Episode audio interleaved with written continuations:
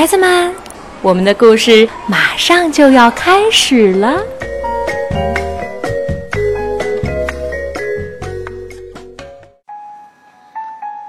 小朋友们，你们好，我是你们的好朋友小鹿阿姨，很高兴又如约在北京给大家讲故事。今天的故事是《音乐树》，由法国安德烈·德昂绘画创作，小游翻译，外语教学与研究出版社出版发行。音乐树。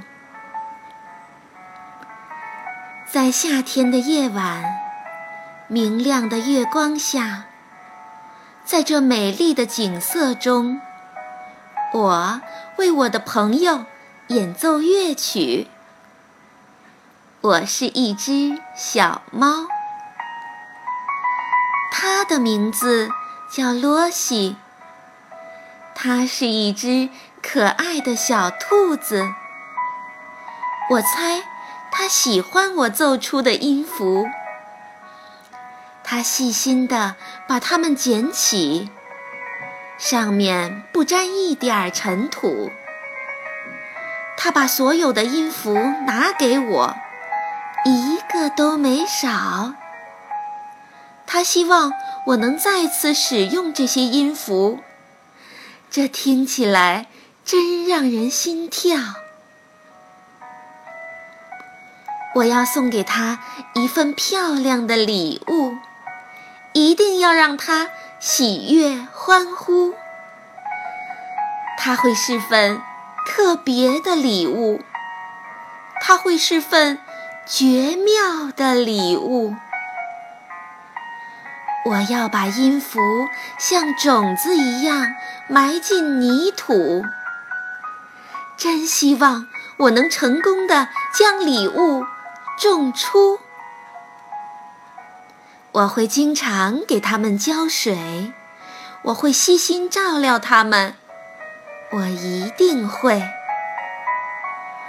很快，我就会看到一棵可爱的小苗，它让我欢喜，让我着迷。我会为我的小苗演奏乐曲。这一定会让它拥有宜人的香气。不久，我就会开心地看到我的小苗长成了一棵树。树上的音符就像美味的水果，跟小鸟的口味一定很吻合。树上的小鸟啊，不要只是叽叽喳喳。快把美妙的歌声唱起来吧！这是给小甜心罗西的礼物，所以小鸟啊，你们可不要乱吵。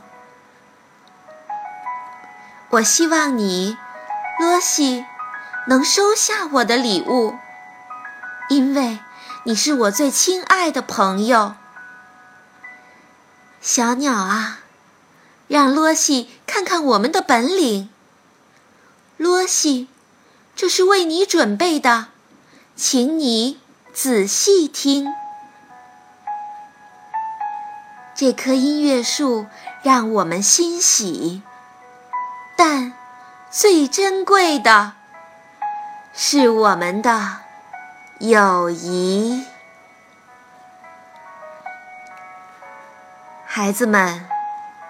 树的生命开始于种子，那音乐树的种子从何而来？我想是从小兔子的心灵中而来吧。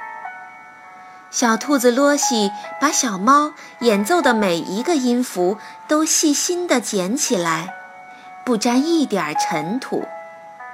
罗西送给小猫的不只是音符。更是对小猫的欣赏和喜爱，是理解和懂得。这也是珍贵的梦想的种子。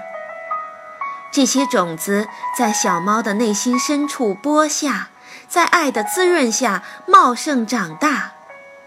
那棵随风摇曳的音乐树，描绘的就是小猫关于音乐的宏伟梦想。那不是一个人的演奏，而是一支恢宏的交响乐队。音乐树虽然出现在梦中，但是那关于音乐的全部含义，却都在于心灵的呼应与感动，真实而坚定。小猫关于音乐的伟大梦想由此展开。并终将辉煌，这才是友情的更高境界吧。读完这本书，那个主动去认同小猫的孩子，也一定会感受到小猫和小兔子之间友情的力量。